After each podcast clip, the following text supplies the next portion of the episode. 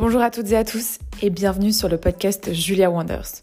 Je m'appelle Julia Cantaradiou, j'ai 23 ans et ma mission dans la vie, ce qui m'anime, c'est d'inspirer les gens à oser vivre une vie qui les inspire et avancer vers leurs rêves. C'est pour ça que j'ai créé il y a 3 ans ce podcast, pour vous partager des parcours inspirants, récolter des témoignages de vie et de précieux conseils. Je suis également conférencière et je donne régulièrement des conférences en entreprise, dans des associations, dans des écoles pour vous inspirer à oser. D'ailleurs, si ça t'intéresse, le 28 novembre prochain à Paris, je lance ma prochaine conférence Oser réaliser vos rêves. C'est déjà la quatrième édition et c'est le moment idéal pour te plonger en introspection et déterminer comment tu peux toi aussi avancer vers tes objectifs.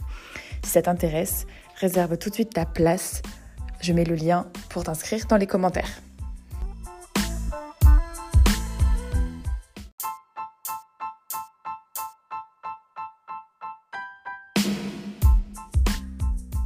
Combien de personnes ont l'impression de vivre une vie par défaut?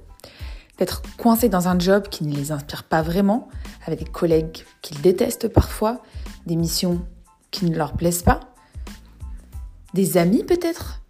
Qui ne nous apportent rien, ou au contraire, qui nous remplissent de négativité, bloqués dans une ville qui ne nous plaît plus, dans un environnement qui ne nous plaît plus. Tout ça, c'est ce que Jean-Charles Curdali appelle la vie par défaut.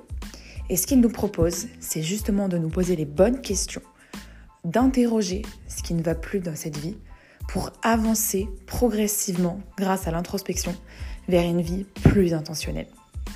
Jean-Charles Curdali il écrit sur Internet depuis des années et il partage dans sa newsletter Dans la tête d'un philopreneur comment mener une vie intentionnelle.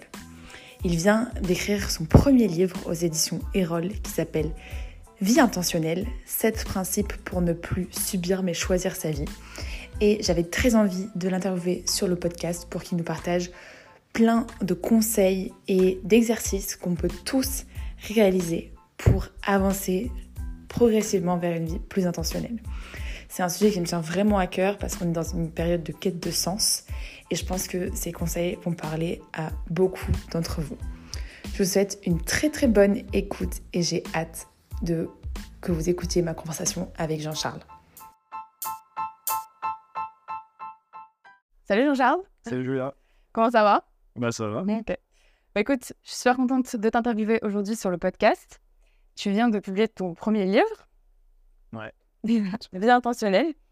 Donc, c'est principe intemporel pour ne plus subir mais choisir vos vies. Et du coup, aujourd'hui, on va parler de ça. Mais avant de ça, euh, est-ce que tu peux te présenter pour les personnes qui te découvrent euh, via cet épisode?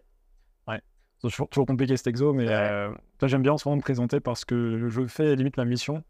Donc, ce que, ce que je fais de mes journées, si tu veux, c'est principalement écrire, lire, marcher, discuter, avoir des bonnes discussions comme on va avoir là, et, et faire du sport au maximum c'est un peu mes cinq piliers d'une journée. J'appelle ça la, journée minimum viable. C'est vraiment le, minimum pour que je puisse me dire ça a été une bonne journée aujourd'hui. Mmh et en fait, ça me définit plutôt bien parce que mes journées sont centrées autour de ça. J'ai vraiment designé ma vie autour de ces activités. Et, ma mission en ce moment, j'ai l'impression que c'est euh, d'éveiller un peu les gens, justement, avec, notamment avec ce livre, à comment vivre, qu'est-ce qu'une bonne vie, se poser des questions en moi, tu vois. Se, se questionner comme moi j'essaie de faire depuis que j'ai 16 ans. Et, au final, ce livre-là, c'est un peu la synthèse de 15-16 euh, ans d'expérience de vie, de réflexion, et bah, deux, années de travail sur le bouquin en lui-même, mais c'est beaucoup plus que ça en réalité. Donc, euh, donc voilà. Et, mes activités, sinon, pour les choses un peu plus classiques, euh, bah, créateur de contenu, euh, auteur maintenant, on peut dire, et, et coach pour entrepreneurs. Et en vrai, tu vois, je suis un peu savais que je faisais du coaching, j'en parle, parle, très peu, c'est vraiment le bout du bout de mon funnel, tu vois, sur, dans mes coachings, dans mes, dans mes newsletters. Donc voilà pour la, présentation. Ok. bah merci. Et hum, j'aime bien, j'arrête de commencer par cette question, c'est dans le, dans le livre, tu parles justement de ne pas subir sa vie. Donc, du coup, ça voudrait dire quoi pour toi, subir sa vie ou peut-être passer à côté de sa vie? Ouais. Alors, il y, a un bouquin de Tolstoï, une petite nouvelle, euh, s'appelle La mort d'Ivan Illich. C'est un magistrat du 19e en, Russie qui, euh, de l'extérieur, a la vie vraiment parfaite. Tu vois, il, a un super job, euh, sa femme est magnifique, il a une super situation, une super maison, tout ce que tu veux. Et euh, sa vie se passe bien. Il, il, fait ses choix, d'ailleurs, dans le livre, on se rend compte, euh, selon ses patrons. Par exemple, il va se dire il faut que je fasse ça pour plaire à mes patrons. Il a même choisi sa femme pour plaire à ses patrons. Mmh. Euh, ça montre bien un peu le, mentalité. Et il va lui arriver un truc, enfin quelque chose qui va faire qu'il va petit à petit en fait se voir mourir. Il va avoir une blessure qui va dégénérer en quelque chose qui va être fatal. Et en fait, tout le, tout le, la nouvelle, en fait, c'est une nouvelle de 100 pages. C'est les réflexions de ce mec qui se rend compte qu'il a, qu'il a cru qu'il avait une bonne vie, mais en fait, qu'il était complètement passé à côté. Et, c'est intéressant parce qu'en fait, c'est un peu tout le sujet du livre, c'est que la, vie par défaut, c'est pas, à mon sens, c'est comment je le, je le développe, c'est pas une vie genre t'es salarié, il faut que tu sois entrepreneur, ou t'es, euh, tu juges tel état et qui est mauvais, c'est juste tu n'as pas vraiment pensé ta vie, tu n'as pas posé la question du pourquoi, et du coup tu te retrouves avec une vie qui euh, est bonne ou mauvaise selon toi. C'est pas bonne ou mauvaise selon euh, la société. Alors que la plupart des gens, souvent, on va plus se dire une bonne vie, c'est parce que la société valorise, et une mauvaise vie, c'est ce qu'elle ne valorise pas. C'est vraiment quelque chose d'intérieur. Et Ivan j'ai un point de vue sociétal, il avait tout réussi, mais lui, avant de mourir, il s'est dit Putain, j'ai raté ma vie. Il se pose la question mais si toute ma vie n'avait pas été une erreur, au final, ça de manière tous mes choix. Et c'est ça qui est important, je pense. Et du coup, le sujet, c'est pas tant euh, qu'est-ce que font les gens, c'est pourquoi les gens font ce qu'ils font, est-ce qu'ils vont questionner, et est-ce qu'après, ils font des, des, essais, des erreurs en testant leurs hypothèses pour aller de plus en plus vers quelque chose qui, qui leur correspond. Donc en fait, il n'y a pas une bonne vie par défaut, il a pas une mauvaise vie par défaut, il y, a une, infinité de vie par défaut, il n'y a pas une bonne vie intentionnelle, il y a une infinité de vie intentionnelle. Mmh. Donc toi, passer à côté service, j'aime bien ta réponse de c'est pas l'avoir questionné en fait, c'est c'est avoir tracé tout le temps sans avoir pris ce recul de dire pourquoi je fais ce que je fais, est-ce que ça me parle? Ouais, mais toi, c'est la base. J'aime bien prendre l'exemple, c'est assez proche de nous encore, et en même temps, on a du recul avec le, Covid en 2020. C'est-à-dire, quand il y a eu les confinements, les gens ont eu la possibilité, euh, euh, un peu par défaut, malgré eux, de cette manière plutôt, de s'examiner, dirait Socrate, c'est vraiment de, voilà, tu t'examines, tu dis, dis un petit peu ton, ta vie passée, ta vie présente, et potentiellement euh, faire des hypothèses sur ta vie future. Et, les gens n'ont pas trop eu le choix, d'une certaine manière. Et l'idée dans le livre, c'est aussi d'aider, et au-delà du livre, c'est d'aider les gens à, faire ça de manière intentionnelle, de vraiment dire voilà, je m'arrête, je mets en pause, je ralentis, du moins, je crée de l'espace pour pouvoir euh, questionner mon existence actuelle, mon existence passée, et faire des projections d'un futur qui peut-être me correspondrait plus. Mais, du coup, ça part vraiment de créer de l'espace. Et les gens ont eu beaucoup d'espace en 2020, certains l'ont mal vécu, euh, ce qui se comprend très bien. L'idée, c'est comment tu peux créer un espace, euh, bah, vraiment, si tu as choisi de le créer. C'est pas, pas un gouvernement qui, que sais-je qui, qui, te dit euh, tu t'arrêtes. Ok. Et toi, du coup, ce questionnement sur ta vie, tu l'as fait grâce à la philosophie? Alors, la, la, philo, ça arrive un peu plus tard quand même. Tu vois, moi, c'est géré depuis mes 15-16 ans, euh, même peut-être avant, mais on été 15-16 ans, vraiment, c'est moment marquant pour moi. Tu vois, j'ai commencé à me poser vraiment des questions par rapport à, à l'école où j'avais un peu des difficultés. Je, je raconte un peu dans le livre, j'ai bah, j'ai redoublé ma seconde, j'avais des problèmes familiaux avec mes, grands-parents qui sont décédés, qui avaient un impact sur, euh, euh, bah, sur mon moral, tout simplement, hein, sur mon bien-être, ma, santé mentale. Et, et, du coup, j'ai redoublé ma seconde, j'ai commencé à, perdre dans le sport, tu vois, j'étais assez compétitif au tennis, je me suis mis à perdre énormément contre des, contre des gens contre qui j'avais pensé perdre de ma vie, tu vois, en tout cas à l'époque. Et, là, je me suis posé des questions, je me suis dit, il y a un problème, il faut changer quelque chose. Je me suis aussi rendu compte que d'un coup, tu passes d'un point de vue de la société, d'un mec normal un espèce de loser pour certains en fait, parce que d'un coup tu vas perdre tes matchs de tennis, surtout, enfin toi ta vie elle est un peu nulle pour les gens. Euh, donc tu commences à te juger, et donc tu as besoin de chercher une source un peu euh, alternative de, sens et, de moyens, moi j'appelle ça des moyens d'émanciper, euh, à tous les niveaux. Et, du coup c'est là où j'ai commencé à chercher des, alternatives. Donc il y a eu la lecture, notamment la lecture de biographie, quand j'étais ado, il y a pas mal de biographies qui, qui m'ont marqué. Et après il y a eu des activités comme le, poker en ligne, que j'ai pratiqué pendant 6-7 années après, qui m'a bah, clairement euh, permis de, de, développer ma confiance en moi d'une certaine manière. De pas me dire je ne suis pas un loser de l'école, je, je peux réussir dans quelque chose, je peux devenir bon dans un domaine. Et après, voilà, j'ai fait toujours essayer d'être plus proche de qui j'ai vraiment envie d'être en itérant à partir de cette première expérience qui était le poker jusqu'à aujourd'hui, bah, écrire euh, des livres, créer du contenu. Au final, tout est, tout, est une continuité, c'est que des moyens, ça, en fait. En fait, limite, on s'en fout presque de ce qu'on fait. C'est plus euh, quel est le sens qu'on y trouve, quel est l'impact qu'on peut avoir, quels sont les liens qu'on va créer. Tu euh, as des gens, ils sont charpentiers, euh, et en fait, ils trouvent énormément de sens dans ce qu'ils font aussi. Il n'y a pas besoin d'être écrivain pour, pour, ça. Je trouve ça hyper intéressant que, tu vois, euh, t'étais pas. Enfin, scolairement, tu n'étais pas à ta place. Et justement, souvent, on nous apprend la philo à l'école. Et donc, du coup, en fait, il y a plein de gens qui sont totalement. Enfin, de la manière dont on nous enseigne la philo à l'école, en tout cas, ne parle pas à énormément de gens. Et du coup, de ton expérience avec l'école, je trouve ça génial que toi, tu te sois réintéressé à la philo plus tard, comment ça s'est passé en fait Ouais. Comment tu t'es, Ouais. comment t'as eu envie de t'y intéresser même? J'ai aucun souvenir des cours de philo, je les écoutais pas. Ouais. Donc en fait, j'ai pas de mauvais euh, rapport à la philo. Ok. Je me suis pas dit c'est chiant par rapport aux autres groupes, parce que moi, tout était chiant. Donc c'était pas la philo n'a pas eu un impact énorme négatif. dans- euh, j'ai pas de mauvais rapport. à Ouais. Euh, par contre, ce qui s'est passé, c'est que bah, toujours la même démarche en fait. Tu vois, euh, après, je commence ma vie d'adulte. euh, euh, c'est vers 22-23 ans, tu vois, je commence à, je continue à me poser des questions, je joue au poker, je commence à entreprendre aussi. Et je cherche des sources de, bah, des lectures en fait. Les livres ont beaucoup accompagné mon- ma vie depuis mon adolescence. Et, je pense que c'est là que je commence à m'intéresser un peu à, l'histoire, à différents, différentes thématiques, même des sciences humaines plus largement. Et, euh, et la philo, elle est vraiment rentrée, à mon sens, avant de lire des bouquins de philo, ça c'est plus pendant ma startup. J'avais monté une boîte pendant 4 ans, entre 2015 et 2018. Et c'est une boîte tu vois, qui a bien marché, mais c'était hyper, euh, hyper rock'n'roll. C'était- Il y avait des hauts et des bas, comme toute startup, tu vois, qui a une forte croissance. Mais il y a eu une année, une année et demie où c'était vraiment très hardcore. Et j'avais vraiment besoin, quoi, pour prendre du recul, de bah, trouver des, des, des sources un petit peu pour, pour m'aider. Et à, à ce moment-là, tu avais Tim Ferriss, euh, de la semaine de 4 heures, qui a un gros podcast, qui avait interviewé Ryan Holiday, euh, qui a écrit pas mal de livres sur le stoïcisme. Mm. Et je découvre grâce à ça euh, euh, le stoïcisme, qui est une des philosophies antiques du coup les plus connues et, et les plus même médiatisées de bah, notre époque. Mm. Et, et en fait, euh, notamment via Sénèque, autour de moi, j'ai tous les livres de Sénèque, ils sont partout avec moi, les livres-là. C'est des petits livres. Euh, bah, ils m'accompagnent depuis, euh, depuis 6-7 ans maintenant. Et je sais qu'à chaque fois que je vais moins bien, je peux retourner dans ces livres-là. Ils ont toujours un effet théra- thérapeutique. Mm. Pour moi, la philo, c'est une espèce de. C'est comme si j'avais un psy, tu vois, c'est un peu une thérapie. Et, et d'ailleurs, ils se voyaient comme ça, ils se voyaient comme des thérapeutes de l'âme. Ils, ils avaient même cette dénomination, tu vois, à l'époque, il y a 2000, 2500 ans. Donc c'est comme ça que j'ai commencé à découvrir la philo.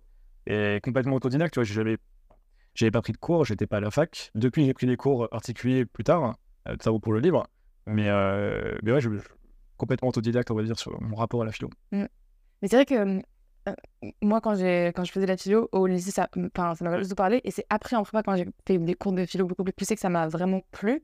Et c'est vrai qu'il y a en fait énormément de, de théories et de conseils pratiques en fait sur le bonheur dans les cours de philo, mais en fait de la manière dont on l'enseigne. En fait, j'ai l'impression qu'on passe totalement à côté de la partie philosophie pratique. Et en fait, on voit la philo comme un truc très théorique où on disserte, où on écrit des pages, des pages. En fait, on pense pas que c'est d'abord un exercice sur soi, un travail sur soi. Du coup, je suis curieuse de savoir quels sont bah, certains des principes assez, tu vois, pratiques de, philosophie que tu utilises dans ton quotidien pour te sentir mieux, pour vivre euh, une vie plus heureuse et que tu peux partager. Parce que je disais, en fait, déjà, il faut distinguer en philo, tu vois, il y a vraiment pour moi les, les philosophes qui sont un peu les héritiers de Socrate. Donc, c'est tous ceux qui se sont posés la question de euh, comment vivre sa vie. Et eux, du coup, ils cherchaient des solutions euh, pratiques, concrètes. tu vois. Ok. Ils cherchaient pas à créer des systèmes, tu vois, comme les philosophes plutôt français du 20e ou les Allemands du 19e, qui étaient vraiment dans le, la création création d'un pur système, tu vois. Et, euh, et du coup, tu avais donc en Antiquité grecque, après, après Socrate, euh, euh, Platon, Aristote, tu as eu les écoles de philosophie, dont le stoïcisme, l'épicurisme, le scepticisme, qui, elles, voulaient vraiment aider les gens à trouver des solutions concrètes à leurs problèmes. Et donc, par exemple, dans le stoïcisme, bah, tu as des principes qui sont maintenant assez connus, hein, grâce à des gens qui ont rien mais la dichotomie du contrôle, par exemple, c'est la Oui. capacité de, ça parlera peut-être après, mais de distinguer tout ce qui euh, est en ton contrôle de ce qui ne l'est pas. Tu vois, on entend assez souvent ça. Et, et en réalité, quand on réfléchit bien, la, la chose qui est vraiment le plus en contrôle dans notre vie, c'est notre capacité de réaction à un événement. Parce qu'en fait, on peut faire ce qu'on veut dans la vie. En fait, c'est quand même euh, un truc qui s'appelle le réel, et les événements qui se passent tous les jours. Et en fait, on est, on peut-être qu'on n'aime pas se penser ça, mais on est plus en réaction qu'en proactivité, de cette manière, aux événements. On peut anticiper, mais il se passe des choses et nous, on sait comment on réagit aux choses. Euh, je te pose une question, c'est comment tu réagis à ma question, etc. Et, et donc ça, c'est quelque chose qui permet vraiment de se dire, dans la vie, il y a peu de choses qui sont en notre contrôle. Donc ça, a priori, il faut réussir à les accepter. Parce que ça, ce n'est pas un effet d'anxiété sur toi, pas, euh, avoir des regrets pour quelque chose qui n'existe pas encore. Enfin, des regrets du passé, pardon. Et à l'inverse, je contrôle mes réactions, euh, je contrôle mes pensées. Donc quand tu as des mauvaises pensées, tu peux travailler dessus. Donc il y a aussi le journal. Les stoïciens, c'est un peu les précurseurs du journal intime, on pourrait dire. Ils écrivaient le, matin, je prépare ma journée, euh, euh, je suis Marc Aurèle, l'empereur romain. Aujourd'hui, je vais rencontrer des, des gens hyper casse-couilles. Tu vois, ils disaient, lui, il va m'embêter, lui, va me demander de l'argent, lui, il va être hypocrite. C'est pas grave. Ça, c'est leur... c'est pas mon problème. C'est c'est pas mon contrôle. Par contre, je suis en contrôle de comment je vis les moments pendant ma journée. Donc il se faisait son petit journal. Et le soir, il examinait ses émotions, ses pensées, ses actions. Est-ce que j'ai agi en accord avec mes valeurs? Euh, Est-ce que. euh, pourquoi j'ai eu cette émotion? Ok, je, gratte, je gratte, je gratte. Ah, j'ai compris. Ok, demain, je ne serai pas comme ça, je ferai mieux. Et toi, ils étaient déjà sur un travail sur soi euh, au quotidien. Après, tu as d'autres exos. par rapport à la pauvreté, par exemple. Tu vois, se dire qu'au final, même si tu perds tout demain, pas si grave en réalité. Ce qu'ils faisaient les stoïciens, c'est qu'ils, par exemple, ils, ils, exemple, ils dormaient sur une paillasse, tu vois, par exemple. Toi, tu disais, ouais, je sais pas, certains riches, ils disaient, euh, je sais pas, une ou deux fois par semaine, tu dors par terre. Hein. Comme ça, au moins, tu sais que si tu perds tout, tu es capable, es capable de rendre ça, c'est marrant, dit comme ça, mais, mais ils le faisaient vraiment. Et donc voilà, c'est plein de petits, soit des petits exercices, soit des modèles de pensée qui t'aident à, mieux, mieux, vivre au quotidien. Et ça, c'est, très relié quand même à, à ta capacité à gérer tes émotions, à gagner de la perspective aussi. Euh, dans mon livre, j'essaye vraiment, bah, c'est un peu du livre, c'est de donner des perspectives intéressantes aux gens, c'est vraiment de penser avec différents angles leur vie, et ensuite, effectivement, de mettre en place des choses pour, euh, bah, pour être plus intentionnel. Mais ça part vraiment de euh, la capacité à, zoomer, ça, on appelle les, des lunettes très étroites dans la manière de voir le monde, chacun, parce qu'en fait, on n'est qu'une personne, on est hyper limité, et c'est comment tu peux étendre un peu cette lunette avec des, des, angles très différents. Toi, tu as créé un concept qui s'appelle le philopreneur. Ouais que j'aime beaucoup. Est-ce que tu peux expliquer ce que c'est euh, ce concept et comment tu l'as créé peut-être? Alors je voulais écrire mon manifeste, c'était euh, fin 2020, donc ça, ça monte un peu presque trois ans maintenant, parce que euh, je lisais le bouquin de Victor Ferry sur la rhétorique. et il disait, ouais. Tu vois, ouais. Et il disait quelque chose de style si vous ne créez pas votre paradigme, si vous ne créez pas votre, vision du, votre vision du monde, vous allez vivre selon celle d'un autre. Mmh. Et moi, du coup, ça me plaisait pas. C'est quelque chose que j'essaie de ne pas, faire le savant depuis des années. Donc, je me suis formalisé pour la première fois vraiment un peu ma, mon manifeste, pour prendre ces termes, ou ma philosophie de vie d'une certaine manière. Et euh, donc j'ai commencé à écrire. Je me suis rendu compte en prenant un peu son framework que j'avais une tendance à être euh, assez entre la réflexion, je sens avec la philosophie, mmh. et plus largement, on va se poser des questions, et l'action, parce que je suis entrepreneur depuis que j'ai, euh, bah, à mon sens, 16 ans, pour les gens plutôt 22-23 ans, parce que le poker, je considère que c'était déjà de l'entrepreneuriat. Donc voilà, la moitié de ma vie, un peu entrepreneur. Et, du coup, je me suis dit, voilà, philosophie entrepreneur, et ça a cliqué, et, ça a fait le, le philopreneur. Euh, qui au final euh, n'est pas tant un entrepreneur, mais c'est bien qu'un entrepreneur avec sa vie d'une certaine manière. Moi, le but, c'est je suis pas là pour faire du prosélytisme, euh, devenir entrepreneur, ça je m'en fous un peu. C'est plus, par contre, entre, être entrepreneur avec votre vie. En posez-vous des questions, mettez en place des, des choses, soyez en mouvement. Moi, je crois pas du tout, tu vois, je je sens pas du tout philosophe académique à dire on reste dans ses bureaux à, penser, à écrire, à faire des systèmes. C'est tu réfléchis, tu vas, dans, tu vas dehors mettre des actions en place, tu reviens, tu écris, tu réfléchis, tu retournes, toi. Mmh. C'est un aller-retour. Euh, c'est pas en vase clos que de la réflexion, ou des gens qui font que toujours agir, agir, agir, et qui réfléchissent pas, qui finissent euh, à la dérive complète de, de là, et puis ils se sont perdus vraiment très très loin. Et parfois, pire, c'est qu'ils sont, ils ont réussi dans un domaine qui les intéresse pas du tout. Du coup, ils sont piégés euh, avec, je sais pas, des, des, boîtes énormes, tu vois, qu'ils ont même pas envie de faire à la base. Tu vois. Moi, je connais des gens qui sont malheureux alors qu'ils ont des boîtes, plusieurs centaines de personnes, qui ils sont millionnaires et, et, ils sont pas, pas heureux du tout. C'est très loin ce qu'ils voulaient faire à la base. Ça existe. Ouais. ouais. Et donc, du coup, ce concept de philopreneur, pour toi, euh, qu'est-ce qui fait que le philopreneur est heureux, finalement? Ouais. Je pense qu'en fait, le. Oh, a des recettes du bonheur. Ouais. Qu'est-ce que, ouais, Qu'est-ce que je vais dire? Là, j'ai l'impression. Ouais. je, je, pense en réalité, le, le bonheur, tout le monde a un peu sa définition.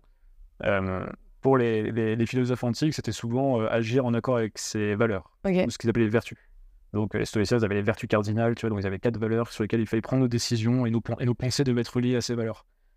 Euh, ça, ça peut être une manière de, voir les choses. Moi, je rajouterais euh, de réussir à, comment dire, à, vivre en accord avec sa pensée. Donc ça, c'est un peu le déroulé. C'est quand tu déroules tes valeurs et après, tu as ta pensée. Donc tu viens en accord avec cette pensée. Mais aussi, euh, vraiment, le, moi, je crois beaucoup au mouvement. Tu vois, c'est vraiment, en fait, tu mets en action des projets, tu te rends compte qu'en fait, plus tu avances dans tes projets, plus tu as de la data, de cette data, tu lances de nouveaux projets. pas forcément du business, hein, c'est des choses que tu fais dans ta vie euh, pour avancer. Et petit à petit, tu apprends sur toi. Le projet d'après, tu seras encore plus proche de qui tu penses que tu veux être, qui tu veux devenir. Et en fait, c'est par vraiment cette alternance, encore une fois, réflexion-action, que les gens, comme s'il y avait une espèce d'entonnoir, tu vois, qui, qui était de plus en plus précis. Et à la fin, tu étais vraiment le plus aligné que tu puisses être à l'instant euh, dans ta vie. Euh, toi, écrire un livre aujourd'hui, à mon sens, c'est quelque chose qui est très aligné avec ce que j'ai envie de faire en ce moment. Peut-être que dans 10 ans, ce sera autre chose, tu vois. Mais ça, c'est mes projets et mes réflexions qui vont m'aider à, savoir. Euh, c'est pas, je peux pas juste euh, anticiper, toi, c'est comme une boîte, tu vois, qui laisserait un, un produit et qui n'est pas vraiment itéré, tu vois, ou c'est pas poser des questions sur le marché, pas tester rapidement.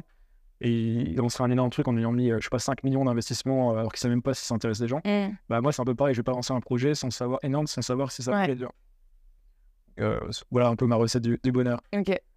Moi, sur le podcast, je pense que j'ai des gens qui sont déjà pas mal en train de, dans l'action, tu vois, en train de se rendre, qui se posent beaucoup de questions, donc qui sont plus dans la vie par défaut, tu vois, mais qui sont peut-être pas encore parfaitement dans la vie intentionnelle. Du coup, c'est quoi un peu euh, peut-être des outils que tu peux utiliser quand tu es déjà en train de te poser des questions pour aller encore plus, tu vois, vers plus d'intentionnalité euh, dans son quotidien? Là, tout à l'heure, par exemple, tu as parlé du Minimum Viable Day, que je trouve trop cool comme outil. Est-ce que tu as d'autres outils comme ça euh, qui t'aident, toi?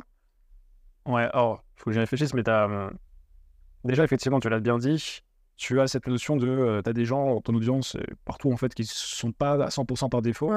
Et en même temps, j'ai envie de dire, on ne sera jamais à 100% intentionnel. Tu vois, le, le philopreneur, j'aime bien dire, c'est celui qui est en chemin, qui est sur son chemin de vie intentionnel. Il n'y a pas de destination finale. Comme le philosophe, c'est la quête de la sagesse, mais il sait qu'il ne sera jamais sage à 100%. Mm. Bah, le philopreneur, c'est pareil, la quête de vie intentionnelle. Donc, il faut enlever l'illusion, tu ne seras jamais 100% intentionnel, et c'est très bien. Tu vois. Je pense que ça ne serait pas bien vu comme ça. Euh, maintenant, les outils, euh, qu'on peut te, te donner. Bah, tu vois, par exemple, je peux prendre un principe et on peut développer. Tu vois, par exemple, euh, euh, il y a un principe, ça va être bâtisser votre citadelle intérieure. Mmh. L'idée, c'est comment tu crées un environnement qui t'aide à être moins sujet et impacté par les, bah, par les influences externes, les stimuli, et en même temps, comment travailler ta, ta vie intérieure pour être plus serein.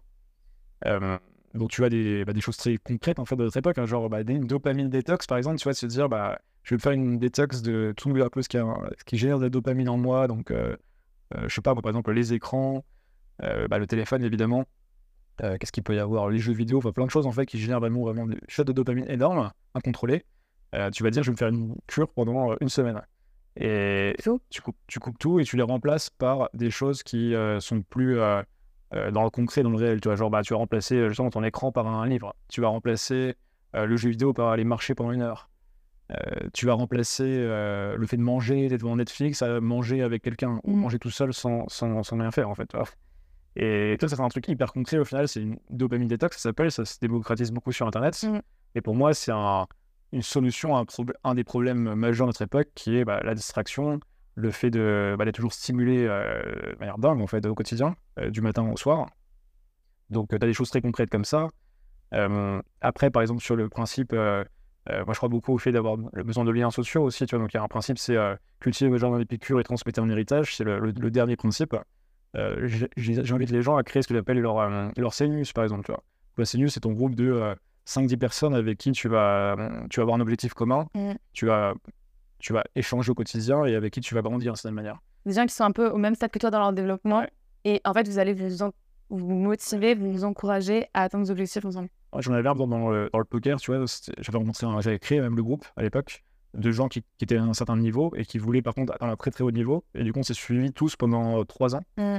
Et, tout le monde a atteint un très très bon niveau poker, tu vois. Et c'est comme, euh, ouais, comme sur LinkedIn, tu vois, on a ça en commun. Tu vas prendre des gens voilà, qui sont un peu dans le même objectif que toi, par exemple.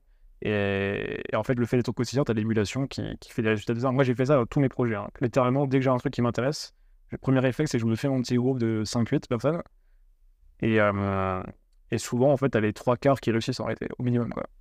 C'est, ça, c'est hack ultime. C'est énorme. Bah, ça me parle beaucoup parce que quand je me suis lancée sur LinkedIn, euh, j'étais avec Mathilde Cossé. Ouais. Ah bah, Et à l'époque, on avait peut-être 1000 abonnés, tu vois. Et Mathilde, maintenant, elle a 35 000 personnes. Euh, moi, j'en ai 12 000.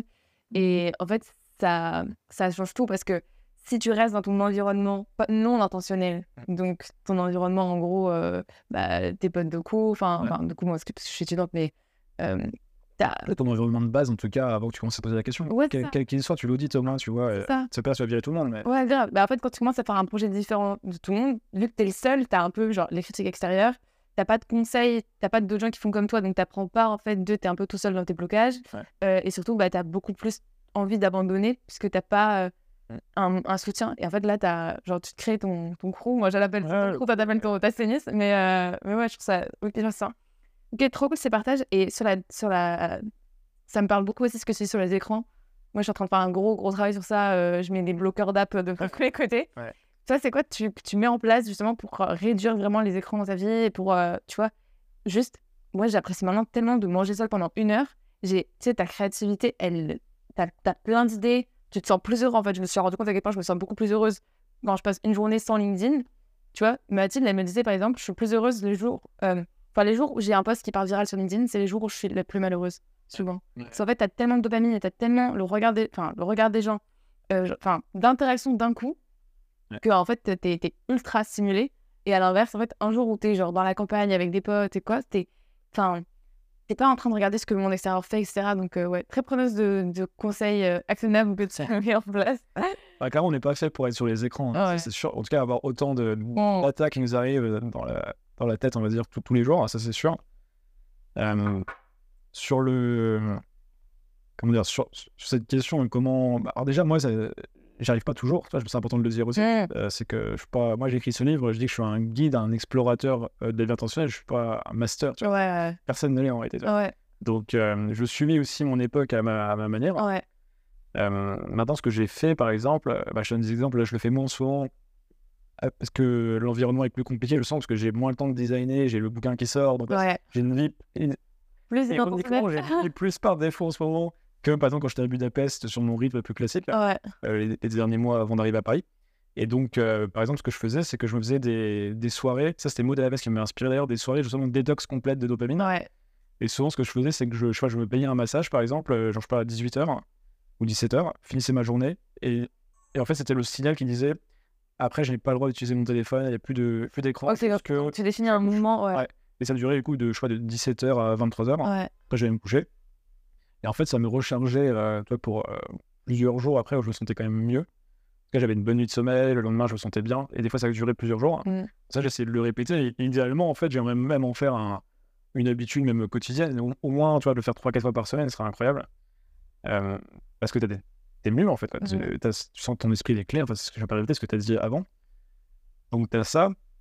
Euh, Qu'est-ce que tu peux avoir d'autre bah, Tu peux avoir des dopamine détox plus, plus hardcore, comme je disais tout à l'heure, où tu vas faire pendant deux semaines ou une semaine, tu vois, tu vas enlever tout ce qui est vraiment euh, addictif, on va dire, dans tes comportements quotidiens, et tu vas les remplacer par des choses qui sont euh, plus saines.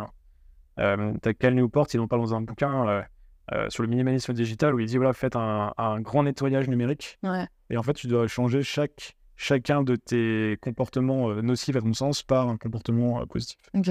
Euh, ou tu dois mettre des règles. Par exemple, je sais pas si tu vas trop sur Insta, Instagram, tu vas dire je ne peux utiliser Instagram que de telle heure à telle heure pour faire telle action. T'as plus le droit juste d'ouvrir Instagram. Ouais.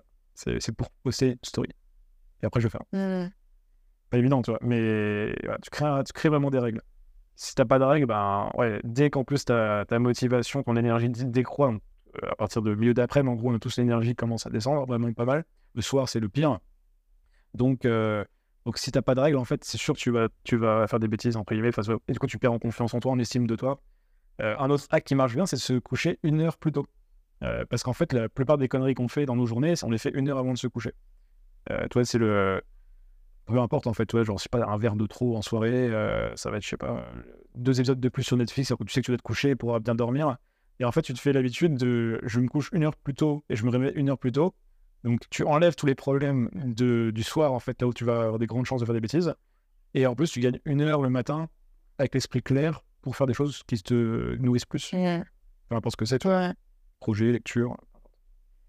Trop cool. Bah, en fait, ça, c'est des trop bons tips, je trouve. Et, hum, et ça aide, parce que franchement, euh, ouais, les, les journées où on est, je trouve, sur son téléphone, c'est les. Enfin. T'as l'impression vraiment d'être drainé. Tu C'est un peu le fameux juste 5 minutes qui se transforme en, en tunnel. Hum, le dernier sujet dont j'ai envie de parler avec toi, c'est le livre, du coup, mais vraiment sur le côté, euh, bah, comment ça s'est passé pour toi, comment tu l'as vécu? Parce que, enfin, je crois qu'en France, il y a genre une personne sur trois qui veut écrire un livre. Je sais pas si j'ai les chiffres exacts, mais Beaucoup de monde, après, c'est plus des romans souvent ouais, euh, que des livres de philo, de développement personnel ou de Ouais. fiction, mais ouais, ouais c'est beaucoup de gens qui veulent écrire. euh, c'est énorme. Toi, ça fait longtemps que tu as ce rêve, cette objectif Ah, comme euh, un tiers des Français, comme tu as dit. Ouais. Le, le- le plus le roman à la base. C'est plus. Euh, euh, par exemple, je, je suis toujours un peu surpris, un peu triste quand je suis dans le milieu entrepreneurial, j'ai toujours un pied dedans, un pied dehors. D'ailleurs, je me considère pas que entrepreneur, toi, j'ai toujours aimé être un peu plus euh, multidimensionnel, de rencontrer des gens qui ne jurent et ne- qui ne lisent, quand ils lisent, c'est déjà pas mal, euh, des livres de business ou développement personnel. Mm. Et en fait, dans. Alors, ça va dire contre mon livre, mais des fois, dans un roman, il y a 100 livres de dev perso. Et, et tu vois, genre, si j'avais un côté un peu. euh, euh, il y a une vraie satisfaction. Je suis très satisfait de ce livre-là. Je suis très heureux de l'avoir écrit. Ça donne beaucoup de sens à ma vie. Mais le, le game ultime pour moi en termes d'écriture, c'est la littérature. C'est pas la, Ouais. c'est pas la. Ou, ou éventuellement un, un très bon livre de philosophie. Euh, mais je préférais limite écrire un livre de philosophie dans une, qui est dans une fiction. C'est ça. En fait, moi, je trouve euh, aussi, euh, il y a pas, pas mal de, de, de personnes qui m'ont vraiment plu. Et en fait, c'est un, c'est un roman. Ouais. Et c'est à travers le personnage que tu, tu vis l'histoire. Et je trouve que c'est, c'est un peu le game au-dessus. C'est tu arrives à, à faire vivre en fait ces principes-là et ces Ouais. principes de la théorie. C'est les gens, ils les. Tu vois, je- Comment ça ouais, c'est le- les gens comme Laurent Gounel ou Ouais. euh, comment il s'appelle, euh, j'ai plus tous les noms, mais euh, Frédéric Lenoir, non, il- c'est un peu différent. Ouais. deux, trois en France, en tout cas, les connus qui font ça. Enfin, toi, moi, j'ai essayé de créer des personnages dans mon livre, tu vois, pour un peu illustrer. Euh, bon, après, c'est pas au niveau que de ce que j'aimerais dans un roman, évidemment. Euh, Euh, mais moi, ça permettait de, quand même de mettre des personnages dans, dans le livre. Et, euh, et ouais, clairement, euh, du coup, j'ai, pour répondre à la question, donc j'ai ce désir depuis longtemps d'é- Mm. d'écrire des, des, des romans. Euh, alors aujourd'hui, j'ai un niveau qui est très faible pour faire ça. Tu vois, j'ai vraiment beaucoup de travail, je pense, parce que bah, c'est comme tout, ça s'apprend en faisant. Mm. Mais euh, donc, il y a ça. Et après, le livre, là, en tant que tel, ou du moins un livre de non-fiction, ça, je dirais que ça fait 3-4 ans que je l'avais un petit peu en tête, que j'avais envie d'écrire quelque chose. Et ça s'est surtout euh, mis en forme il y a deux ans, là. Tu vois, été 2021, c'est bon, je suis parti de France pour aller vivre un peu en, vivre en nomade. Mm. Et, euh, et ça a germé un petit peu. Tu vois, j'avais vécu une période un peu plus difficile. Justement, le stoïcisme m'avait pas mal aidé à ce moment-là. Et, euh, et j'avais lu justement un auteur qui disait, euh, euh, il dit, je parle pour lui, j'ai- j'ai 30 ans, il était venu le temps d'écrire. Ah, J'ai assez étudié, j'ai assez lu, il est temps de produire maintenant. Et moi, à ce moment-là, je venais d'avoir 30 ans aussi, il y a deux ans. Donc je me suis dit, bon, il a raison. Et il est temps d'arrêter les bêtises. C'est bien gentil les newsletters, c'est bien gentil LinkedIn, mais à un moment, il y, a des- il y a des textes qu'il faut réussir à, à vraiment à densifier, à peaufiner, à, à tirer vraiment l'idée le plus loin possible. Et c'était un peu une des peurs que j'avais au début, tu vois, j'avais idée de vie intentionnelle, il y avait le philopreneur déjà il y a deux ans, mais je ne savais pas si j'allais être capable d'en sortir un, livre, tu vois. Un- J'avais vraiment une idée du livre, tu vois, je voulais pas faire un, faux livre, euh, tu vois, cou- court. Euh, moi, je voulais vraiment le faire court au sens, tu vois, où ça me manquait d'idées, tu vois. Euh, moi, je voulais vraiment un truc qui, soit dense, euh, digeste pour les gens qui le lisent, mais quelque chose toi, tu te dis, putain, il y a. il s'est pas foutu de nous, c'est pas le livre, tu vois, où on dit, tu sais, la grande idée, et puis en fait, un truc, ça Ouais. été mille fois. Euh, moi, je, je pense en tout cas euh, que ce livre-là, tu... certes, il y a la grande idée, je suis très content que les gens disent vie par défaut, vie intentionnelle, modèle mental, mais aussi, ils apprennent beaucoup de concepts dedans, il y a plein de, plein de choses pour, euh, on va dire, ouais, densifier le propos. Et je voulais surtout pas ouais, avoir un livre un peu léger, tu vois, Ouais, tu vois, unidimensionnel. ouais. Donc, donc voilà, et après le processus, ça a été bah, haut et- des hauts et des bas tout du long. Je sais pas comment tu veux que je développe, mais il y a eu pas mal de peurs, des, des- Bah, si, ouais, Des- bah, des je, je suis, je suis très très contente que Ouais, tu développes ouais. les peurs parce que moi je parle beaucoup de, sur ce podcast de réaliser ses rêves, tu vois. Ouais. C'est, euh, c'est même euh, une de mes missions, tu vois, euh, oser réaliser vos rêves. Ouais. Et, Carrément. et je voudrais pas qu'on pense que c'est linéaire comme Ah non, process. pas. Et, euh, et du coup, ouais, je suis. Vas-y, Ouais. développe autant que tu veux les galères que tu as eues avec ce livre. Ouais, je vais les sélectionner tout de même, mais déjà, tu vois, quand j'ai commencé à me dire je vais écrire un livre et j'en ai parlé à quelques amis, je me rappelle, par exemple, je, bah, tu dois connaître de nom, moi j'étais avec Elliot Meunier qui m'avait Ouais. rejoint à, à Budapest il y a deux ans, euh, vers, vers fin 2021, novembre 2021. Et je lui avais dit dans, dans un café littéraire un peu, il y avait plein de livres autour de nous et on commençait à parler du livre. Et je me souviens, je me sentais excité, temps un peu de tension en moi, genre, euh, putain, il y a des livres partout et, et moi, est-ce que je vais être capable d'en mettre un dans, dans le rayon, tu vois, dans l'étagère. Est-ce que j'ai un livre vraiment que je peux sortir Ça mettait un peu la, la pression. Euh, quand j'ai commencé à travailler sur le plan, je me suis rendu compte que j'avais jamais fait de plan de ma vie. j'ai un pas, j'ai pas fait d'études, pas, je suis pas, suis pas universitaire, en tout cas, j'avais jamais fait de dissertation, d'essai, tout ça. C'est là que j'avais recruté des, recruté des profs de philo euh, pour, euh, on va dire, euh, augmenter un peu mes connaissances en philosophie, mais aussi pour me structurer, on va dire, intellectuellement, de Mhm. manière plus, plus carrée que ce que j'étais avant. Avant, je prenais une idée, j'écrivais dessus, toi. Il n'y avait pas de plan, mes newsletters, même trucs de 1000, 2000 mots, je les écrivais idée, je commence à écrire, on voit ce qui se passe. Des fois, j'allais pas du tout à l'endroit que je à aller originellement, ce qui est pas très grave, mais pour un livre, je pense qu'il y avait besoin d'un peu plus de guidance. Donc, j'ai appris à faire des plans avec mes profs, euh, ce qui m'a aidé pour ce livre. Mais, mais je me souviens, par exemple, la première fois que j'ai dû faire un plan détaillé pour un de mes cours euh, de philo, j'étais dans un café le matin et je, je pétais un câble, j'étais, euh, j'ai passé la matinée à garder la page blanche parce que je savais pas comment faire un plan, c'est hyper douloureux pour moi. Pareil, j'ai eu du mal avec ce livre à, à trouver, parce qu'un livre, enfin, créer une linéarité. Parce qu'un livre, c'est une page 1 et une page XXX, tu vois, fin, Ouais. fin du livre. Euh, mais du coup, c'est linéaire. Euh, moi, dans ma tête, c'est plus euh, circulaire. Donc, euh, moi, j'aurais voulu des fois que le- quelque chose me dit Ouais. chapitre 8, en fait, que ça puisse se connecter au chapitre 3, que ça connecter au chapitre 14, tu vois. Enfin, C'est ça que des idées reviennent. ouais, et tu peux, mais en vrai, ça perd les gens si tu fais ça. Ouais. Donc, euh, il a fallu que je me force, et ça, c'était un très très gros travail mental que j'ai dû faire, tu de me dire comment tu rends linéaire tes idées, Mm. comment tu les mets vraiment sur un tapis roulant et pas sur un. C'est ça. Comment tu crées une méthode en fait, genre en mode étape 1, étape 2, étape Ouais. 3. Et ça, c'est super dur. hein. C'est pas évident. Alors, je ne pas arrivé, ouais, du coup, j'ai un peu triqué en créant les principes, ce qui Ouais. permet de ne pas faire un étape 1 à. X, mais plutôt euh, à 7 principes. Et après, il, il y a une espèce de logique qui sont mis dans un certain ordre, mais disons que ils auraient pu l'inverser l'un avec l'autre tout de même, sans pas changer euh, la phase du livre. Donc, ouais, très douloureux pour moi le, le plan. Euh, après, il y a eu quoi? Il y a eu euh, bah. L'éditeur aussi, l'éditeur. L'éditeur, ouais, j'ai- eu des problèmes avec l'éditeur. il- Il m'a il m'a refusé, euh, il m'a râteau la première fois. En fait, la première fois, t'as as démarché Erol, Ouais. ça, et... En fait, il me connaissait déjà. Ok. Il voulait que j'écrive un livre sur le stoïcisme à la base. C'est c'est eux qui t'ont contacté ou c'est- Ouais, en fait, j'ai des amis qui ont déjà été édités, donc euh, ils me suivent depuis quelques années. Ok. Et il y a 2-3 ans, ils m'ont proposé d'écrire un livre sur le stoïcisme. Parfois, ils cherchent des auteurs pour un sujet Ouais. sur lequel eux veulent écrire. Ok. Moi, j'avais dit euh, non merci à, à cette époque parce que j'avais un un peu. euh, Il y a un point d'ego et une pointe de. Ça m'intéressait pas assez pour, à ce moment-là, pour en faire un livre. Ok. Euh, je voulais vraiment développer ma, ma philosophie d'une certaine manière, tu vois, vraiment mettre mes idées sur papier. Et il y avait ça qui était important pour moi. Donc j'avais refusé. Après, je leur ai proposé ce livre, mais qui était très, euh, euh, on va dire, très immature un peu dans son processus. Tu vois, il était très, très jeune, il manquait plein de choses. Il manquait même la grande idée, tu vois, c'était même pas vie intentionnelle. Une vie intentionnelle, c'était genre un chapitre du livre. Hmm. Euh, je sais même plus c'était quoi, les- il y avait même pas de grande idée en fait. Ouais. C'était un espèce de melting pot de plein d'idées. Et du coup, ça a été refusé. Et ça, je l'ai, assez mal vécu. Je l'ai appris un peu mal parce que je m'étais dit, ah, j'ai une audience, euh, euh, ils me suivent depuis longtemps, euh, je pense qu'ils vont accepter. Mais en fait, c'est ton livre, il n'y a pas de livre, ben, ils ne prennent pas, c'est, normal. Et, et j'étais parti après ça en Turquie, alors, à, la base pour écrire, mais finalement, bah, pas pour écrire parce que j'avais pas, pas le contrat. Ah, t'étais parti J'avais- en retrait mais j'avais- mais mais j'avais quand même mon billet d'avion, je suis parti trois mois à Istanbul. Et c'est à Istanbul où j'ai eu le déclic. Justement, c'est vraiment, c'était beaucoup des déclics en fait. Des fois, Ok. tu bugs pendant genre euh, deux semaines, voire de, plusieurs mois. Et il y a eu des déclics. Et un des déclics, ça a été par exemple bah, la création des personnages de Stéphane et Achille du livre que euh, j'ai eu en m'inspirant d'un youtubeur euh, britannique qui avait aussi des personnages euh, aussi, dans le développement personnel, tu vois, pour montrer bah, lui les comportements qu'il jugeait pas bons et les meilleurs comportements qu'il proposait à, ses- à son audience de suivre. Hmm. Et ça, ça m'a énormément inspiré. Et derrière, j'ai eu un, un déclic, donc ces personnages. Je me suis dit, OK, on va rendre le livre plus euh, accessible, plus en- centré de dev perso avec de la philo, plutôt qu'un un livre de philosophie. Donc j'ai accepté aussi de faire quelque chose de plus euh, grand public, manière. Euh, après, je me suis dit, OK, je vais faire des principes pour illustrer ça. Au début, j'en avais 12, je les ai réduits à 7. Tu sais, Tout s'est mis un peu euh, en continuité. Après, j'ai commencé à écrire, on va dire, un MVP du livre avec le, le portrait de Stéphane. Ouais. Les gens, ils ont kiffé dans la newsletter. Après, j'ai fait Achille. Euh, certains ont kiffé, d'autres ont moins kiffé. Donc, j'ai compris que j'avais un truc parce que ça énervait certaines personnes. On sait bien, ça énerve certains. En même temps, il y en a d'autres qui trouvent ça super, donc c'est parfait. Et, et après, ouais, j'ai commencé à théoriser les premiers chapitres, à les écrire. Et, et après, je suis par- reparti, euh, j'étais revenu en France entre temps. Après, je suis reparti à Budapest en me disant, je vais mettre en mode euh, tunnel et je vais écrire, écrire, écrire maintenant.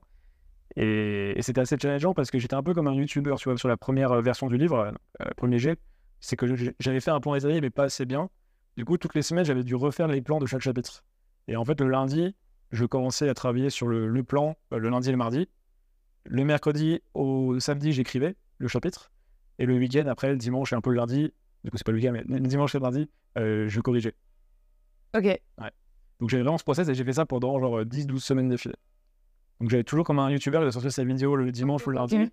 Euh, un nouveau chapitre, on repart de zéro plus ou moins, on fait les recherches, on fait le plan, On écrit, on édite. En fait, c'est comme si t'avais fait euh, sept livres, du coup, genre euh, à chaque fois. C'est comme si j'avais bah, plus euh, non mais enfin, des chapitres si tu veux mais que j'avais publié euh, sur internet. J'ai tout publié dans ma newsletter. Ok. Ils ont reçu mes abonnés, euh, je les ai coupés en deux mais genre pendant 4-5 mois ils ont reçu euh, un bout de chapitre euh, et un bout du livre euh, du coup version 1. Là on est version 3 voire version 4 donc euh, c'est quand même assez différent finalement. Mais ils ont eu les prémices du livre Ouais. euh, l'an dernier. Donc euh, ça c'était dur. Peut-être un dernier point.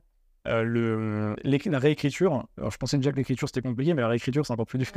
Je sais pas pour te faire peur, je sais que t'écris aussi, mais la réécriture, c'est quand même un autre game parce que le. En fait, a plus le côté créatif. Ouais. Là, t'es vraiment dans. euh, vraiment, euh, tu tailles dans le gras, tu tailles vraiment le. Je Tous les Ouais. enlève des choses, tu réa- réa- réagences les paragraphes, tu coupes les passages. Et, et moi, je suis passé de 85 000, 90 000 mots à 50, 55 000. Tu vois. Ouais. Donc, il y a eu un gros travail de réécriture. Et en même temps, c'est ce qui fait que tu ne te fous pas de la gueule de ton lecteur. Parce que si tu balances juste ton truc, euh, toi, premier jet, bah, c'est un brouillon, tu vois, c'est pas, pas respectueux. Et je pense que vraiment, ce qui fait un bon livre et une, bonne écriture, en fait, c'est la, réécriture. Ça, je l'ai vraiment compris avec ce premier livre, parce que moi, avant, j'aimais- j'étais quelqu'un qui n'aimait pas réécrire, tu vois. Je dis pas que j'aime aujourd'hui, mais en tout cas, j'ai compris que, euh, c'est- la réécriture, c'est vraiment pour le lecteur. Je crois que c'était Hemingway, je sais plus quel écrivain connu américain, il disait euh, ah, le premier draft de 12, c'est nul, en fait, c'est toujours, toujours mauvais. Et, et vraiment, un écrivain, ça commence, enfin, l'écriture commence à la réécriture. Ouais. Le premier, c'est faut le sortir. On parlait un peu en privé avant. le- C'est ton premier jet là. faut le sortir, peu importe la qualité du truc. Ouais, c'est Et ça. en fait, tu auras une matière. Et après, tu réécriras quelque chose de, Mm. de bien supérieur à. Il faut se faire confiance. Bah, je je pourrais parler en privé, mais il faut se faire confiance au premier jet. Il faut accepter que ce soit moyen. Et on, on rend quelque chose de bon, voire de très bon euh, en deuxième ou troisième temps. Ouais. Est-ce que t'as eu des, des moments de gros down, euh, Ouais. des trucs où t'as- t'as pensé que t'allais jamais le terminer? Bah déjà, quand je suis parti en Turquie, j'étais là, Ouais. je suis censé partir avec un, avec un livre, je pars avec rien. Et en plus, bref, j'aimais pas trop au début Istanbul. euh, Finalement, j'ai bien aimé. Après, j'ai trouvé mon, mon Istanbul, mais au début, j'aimais pas trop. Donc, j'ai eu un peu un concours de choses qu'il faut que que ça allait moyen. Euh, Il y a eu une période aussi pendant l'écriture à V1 où j'avais un, un appart hyper sombre. Enfin, toujours des concours de circonstances. en fait. Ouais, ouais, j'avais ton environnement. Ton environnement qui te. Ouais, ouais, j'avais trois semaines un mauvais appart, ça m'avait un peu plombé, j'avais du mal à, à écrire. Euh, après, il y, a eu les... il y a eu des périodes de doute pour la réécriture aussi. Mais ce qui était bien à la réécriture, c'est que j'étais entouré. Tu vois, on a Ouais. Célim en commun, c'est une leader offer qui, qui nous aide. Euh, en fait, le fait d'avoir quelqu'un, il y avait un côté, tu sais, il carry un peu, il tenait un peu le truc des fois. Ouais. Au sens, tu vois, si moi je suis un peu moins bien, bon, moi, lui, il a avancé un peu sur un chapitre qui me fait un retour. Donc, même si la journée, moi, j'avais rien foutu le matin, bah, l'après-midi, au moins, j'avais une bonne news et ça m'a remené du, Ouais, moral. Et le lendemain, j'ai retourné. Ouais. Et ça, c'est important. Et là, je me suis rappelé, en fait, parce que on est plus. bah, je crois que tu aussi un peu en mode solopreneur aussi. Mm. Euh, bah, avant, j'avais une boîte avec des, des, des gens, en fait, des salariés. Et je me suis rappelé que c'était quand même cool d'avoir des gens qui, qui avancent sur les projets. Parce qu'au moins, quand tu as des journées plus compliquées, le projet, il avance. Ouais. Et donc, c'est quand même un travail d'équipe, mine de rien, notamment la dernière partie du livre, avec l'éditeur, avec le, le relecteur, avec euh, euh, moi, un éditeur même pro que j'ai pris. Euh, mais ouais, de toute façon, tu es tout seul quand même, le gros du projet, donc tu y penses tout le temps. Tu dis toujours, est-ce que c'est vraiment intéressant? Est-ce que, là, est-ce que cette phrase-là, elle veut dire quelque chose? Enfin, tu vois, à plein de niveaux différents, tu te poses des questions. Mm. Et, et puis voilà, puis après, ben là, c'est vrai que les, là, on, en parle, là, c'est le moment du lancement. Euh, donc là, je commence à voir que les gens, ils l'ont lu, certains euh, on fait des retours. Mon truc, c'est que quand est-ce que j'aurai des vrais retours Je me dis, parce que tout le monde sauce le livre pour l'instant. Ouais. Mais en même temps, est-ce qu'ils disent la vérité J'en sais euh, Tout le temps, en fait. et oui, tu sauras jamais. En fait, c'est les lecteurs, si, parce que si tu commences à avoir que des mauvaises notes, Ouais. que des mauvais retours, tu vois, genre, tu vas dire, je vais me cacher un peu là. Mais, mais ouais, enfin bref, là, je, pars, je divague un peu, mais tu. Ouais, c'est vraiment un exercice euh, assez dur mentalement, je trouve. Et en même temps, hyper gratifiant parce que bah, le livre te fait aussi, tu vois. Ouais. par exemple, le livre, aussi bien le fait d'écrire un livre euh, te transforme parce que c'est un projet complexe. Et après, il y a la nature du livre. Chacun a écrit bah, du coup, sur un sujet différent. Et moi, le sujet du livre là, je voulais pas. Tu vois, il est rouge, c'est vraiment l'idée, c'est euh, faire dire, moi j'ai saigné pour l'écrire. Ah, C'est vraiment incarner le propos. Je veux pas qu'on me dise, euh, ouais, Jean-Charles, il, il parle de vie intentionnelle, mais euh, il a pas vraiment vécu ce qu'il dit dans le livre, où ces concepts-là, ils sortent un peu plus de la théorie que de la pratique. Euh, ça veut pas dire que je suis le modèle parfait, que j'ai une vie intentionnelle à 100% du temps, ça n'existe pas. Parce que les gens me font la blague, on attend un peu, tu vois, genre, ah, mais c'est pas intentionnel, ça. Ouais. En privé, tu vois, j'ai petites blagues comme ça, c'est rigolo. Mais, euh, mais voilà, je vais vraiment incarner mon, propos. Ouais. Et Oui, t'as pensé. Euh, ouais. Ah, pensé. Exactement. C'est ça que j'ai repris de André Comte-Sponville, un très bon philosophe qui a c'est son expression fétiche. Oui. J'adore ce- cette expression. Euh, dans un de tes posts LinkedIn, tu disais que tu parlais de la motivation extrinsèque et intrinsèque et tu disais que justement ton moteur pour écrire ce livre, ça a été la satisfaction de mener un gros projet jusqu'au bout. Euh, et pourquoi, ça, pourquoi c'est ça qui te tenait autant à cœur? Est-ce que c'était un truc un peu à prouver à toi-même Euh, Qu'est-ce qui a fait que. Ah, il y a plusieurs fois, mais effectivement, j'avais dit euh, effectivement, de mener des gros projets. Euh, ça allait même plus au-delà de ça, mais c'était même de se. Déjà, écrire un livre en soi, c'était déjà une, une, une fin, tu vois. Ouais. Se dire, euh, peu importe le nombre de ventes, Ouais, c'est déjà cool d'avoir écrit un livre. c'est clair. C'était déjà ça qui était important pour moi, c'est un projet de vie d'une certaine manière, tu vois, de se dire, je vais au moins écrire un livre. J'espère en écrire d'autres, au moins il y aura déjà un qui sera là. Euh, et après, sur la, hum, le côté plus finir un projet, bah, j'ai une croyance quand même assez forte sur le fait que l'estime de soi et la confiance en soi se construit euh, brique par brique Mm. et que euh, le fait de finir des choses est plus important que le fait de les commencer. Alors évidemment, on dit toujours aux gens, lancez-vous, parce que bah, ça part de là. C'est clair. Mais le problème, c'est que se lancer et jamais rien finir, euh, on va dire, tu deviens comme De Vinci, ça, ça on peut le souhaiter, mais il y a cette idée un peu de. euh, il faut finir des projets pour moi. Ouais. Parce que projet qui finit, ça veut dire que tu as des feedbacks du marché. Ça veut dire que tu te vois comme quelqu'un qui peut aller au bout de quelque chose. Ouais, Et un projet, c'est pas forcément euh, un projet euh, méga ambitieux. hein, Ça peut, peu importe le projet, il faut finir des choses. Tous, il faut pas tout finir parce que des fois, il faut savoir arrêter aussi un projet en cours. Mais, euh, mais un livre, ce que j'aime bien, c'est que toi, c'est c'est sans équivoque. Tu vois, c'est est-ce que t'es- est-ce qu'il est terminé ou pas terminé? Mm. le problème que j'avais vécu avant, par exemple, avec ma startup, c'est que j'avais un peu un sentiment d'inachevé. J'avais fait une boîte que j'avais fini par vendre dans des mauvaises conditions au bout de 4 ans. Mm. Même si je l'avais bien vendu, c'est peut-être un peu différent quand même. Mais je sais pas, j'avais un petit goût d'inachevé et, et je voyais pas la fin, il n'y avait pas de fin en fait, j'ai l'impression à ces trucs-là. Alors que, je sais pas, encore une fois, le bouquin, il y avait vraiment un, un début et une fin. Et, et là, vraiment, je pouvais me dire, voilà, je, qu'est-ce que j'ai appris de ce. Ouais, qu'est-ce que c'est physique, quoi. Qu'est-ce que j'ai appris de ce Ouais. livre Euh, Qu'est-ce qui m'a apporté Qu'est-ce qui va apporter aux gens Euh, Quel est l'autre livre que je vais pouvoir écrire euh, grâce à celui-ci aussi Il y a plein de choses en fait qui vont découler bah, du fait d'avoir fini en fait ce projet. Et, et moi, je vois beaucoup la vie aussi comme des phases ou comme des saisons. Et en fait, se dire voilà, j'ai eu cette phase de vie euh, qui a duré deux ans où ça a été vraiment central, on va dire, dans ma tête, hein, dans mon existence. Bah, Là, je vais ouvrir un nouveau cycle qui va être un peu plus entrepreneurial. Tu vois, ok, je suis entrepreneur, il faut que je monte des projets, plein de trucs que j'ai envie de faire. Et après, on se remettra peut-être dans un nouveau cycle d'écriture. Euh, l'écriture va rester pendant ces deux années, mais elle sera moins centrée sur l'écriture de livres, elle sera centrée sur la création de contenu. Euh, donc voilà, c'est de se dire, euh, voilà, il y a ce projet qui est terminé, on clôture cette phase de vie. 2021-2023, c'était cool. Maintenant, on prend la suite. J'aime beaucoup cette idée sur le fait que finir un truc, ça te donne confiance en toi. Et moi, je suis un peu du profil, là, j'aime beaucoup lan- lancer des trucs. Et c'est vrai que parfois, après, tu n'as plus le temps de- de- ouais, d'aller au bout d'un projet, etc. Et, et tu, tu le laisses un peu, tu vois, vivoter. Ouais, ouais. Et, euh, et c'est vrai que c'est un des moteurs que j'ai aussi pour mon livre, de, me- de me prouver, en fait, euh, non, tu... Enfin, la satisfaction de mener un gros projet. J'en parle beaucoup avec un ami qui fait des documentaires. Et tu vois, genre, nous, on est dans une génération où, tu vois, on fait... Enfin, tu peux créer du contenu rapidement, en fait. Tu peux créer des vidéos Instagram, tu peux créer des, des, des posts LinkedIn, tu vois, ça, ça prend une après-midi à créer ce contenu-là. Et lui, il faisait des documentaires, du coup, c'était des projets d'un an. Donc, en fait, c'est, tu dois travailler beaucoup avant de voir le fruit de ton travail. T'as pas justement cette dopamine. Et c'est super dur. Exactement. En fait, c'est continuer à garder le, le cap, la motivation, même si tu sais que tu vas avoir la récompense dans un an, tu vois. Et ça, je trouve ça hyper dur dans, dans un monde où, en fait, on a plein de trucs qui nous amènent de la dopamine immédiate. C'est d'accepter toutes les difficultés et de garder la foi. En fait, pour moi, c'est limite la foi que Ouais, ça va se faire parce que au bout d'un moment, t'es. Mm, Complètement. Mais c'est pour ça que tu rajoutes la dimension, c'est intéressant et je crois que j'en parle un petit peu, mais euh, de- du côté un peu ambitieux, je comprends ce que tu veux dire Ouais. maintenant, euh, parce que c'est des choses que peu de gens au final font, euh, sans dire on est mieux que les autres, c'est en mode, parce qu'en fait, en fait, la société nous pousse plus à aller faire des gros efforts sur des gros projets. On va plutôt récompenser effectivement des quick wins, des hacks, des choses comme ça. Ouais. Là, il n'y a rien de, il a pas de hack, tu vois, pour écrire un livre. Alors, certains diront, attends, si, il y a ChatGPT, tu vois. Ouais. Mais en réalité, ouais, ça reste quand même un gros effort. Monter une boîte, c'est un gros effort. Faire un film, un documentaire, c'est un gros effort.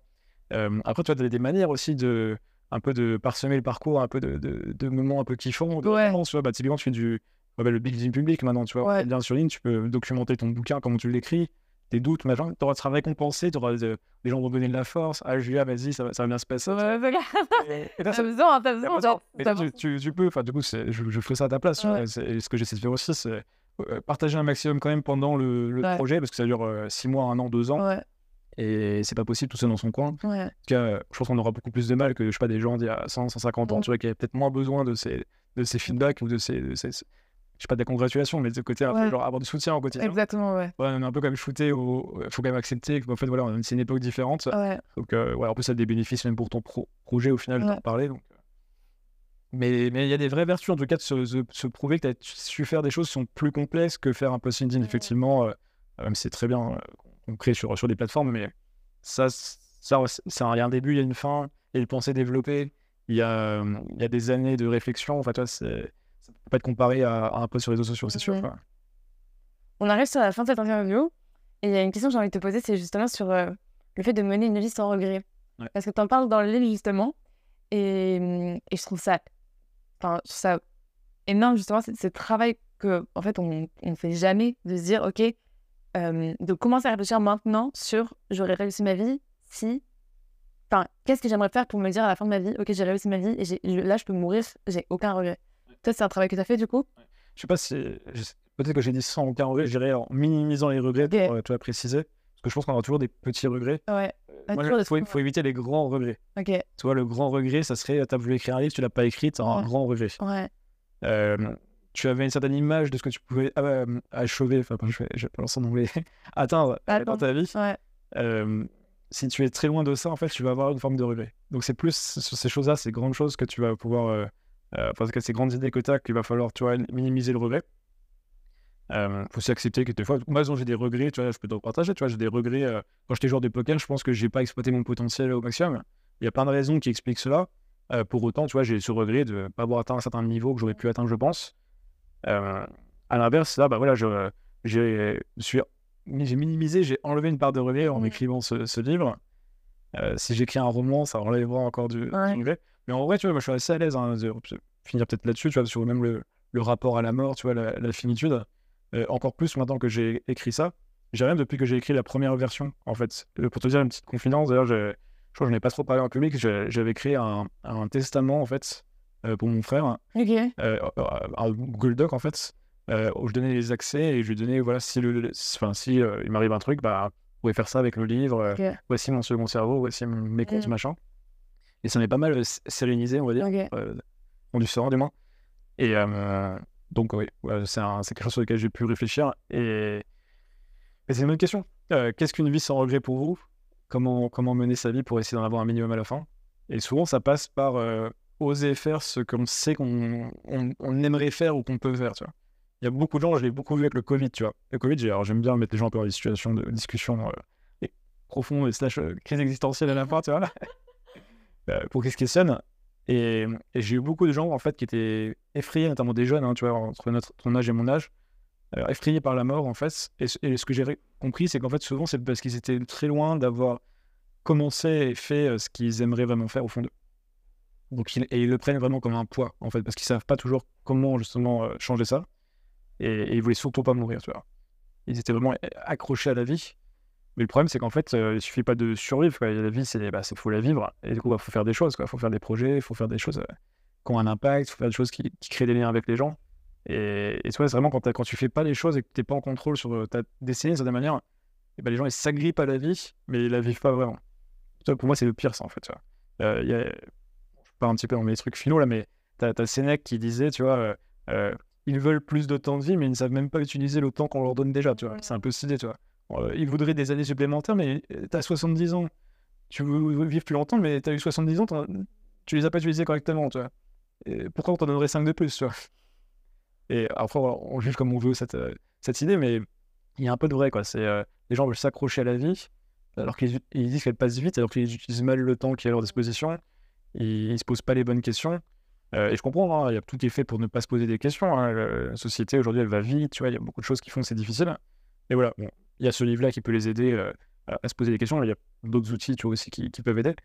Euh, ouais, c'est une invitation, c'est une des possibilités. Je pense que ce que les gens doivent faire, ouais, c'est se poser le plus vite des questions. Et toi, c'est super, tu te poses des questions hyper jeunes. Au final, euh, on discute de ça, tu vois. C'est. On. Des fois, on me pose la question qu'est-ce qu'il faut faire euh, pour, pour y arriver, justement, à attendre le national bah, juste, Si tu te poses la question, tu as déjà à moitié réussi, en fait, tu vois. C'est que tu as déjà la réponse, de certaine manière, tu vois.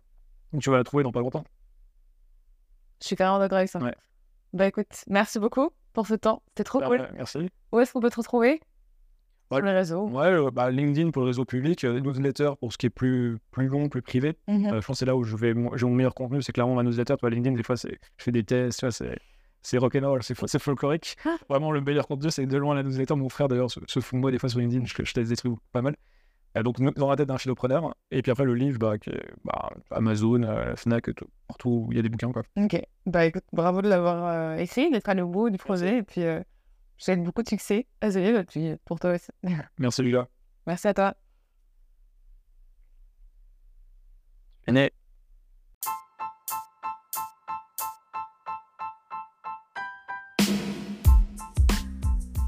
Merci à tous d'avoir écouté cet épisode jusqu'au bout. Si vous entendez ce message, c'est sûrement que cet épisode vous a plu parce que vous avez décidé de l'écouter en entier. Et si ça vous a inspiré, alors j'ai un petit message pour vous. Est-ce que ça vous dirait d'inspirer à votre tour vos amis, vos collègues, votre famille à mener une vie intentionnelle? Si oui, vous pouvez partager ce podcast autour de vous en l'envoyant, en l'envoyant à une ou un ami en faisant peut-être un post LinkedIn pour parler de cet épisode et ce qu'il vous a apporté, en faisant une story Instagram où vous mentionnez l'épisode. Si ça vous a plu, il y a fort à parier qu'il y a d'autres personnes à qui ça va vraiment rendre service. Donc si c'est le cas, merci beaucoup à tous si vous avez envie de prendre le temps pour le faire. Quant à moi, je vous dis, on se retrouve dans un mois pour un prochain épisode avec Sarah Saidi qui a décidé de renoncer à une vie corporate pour créer son entreprise et vraiment mener une vie autour de ses passions. Ça sortira le 1er décembre, donc je vous attends avec impatience.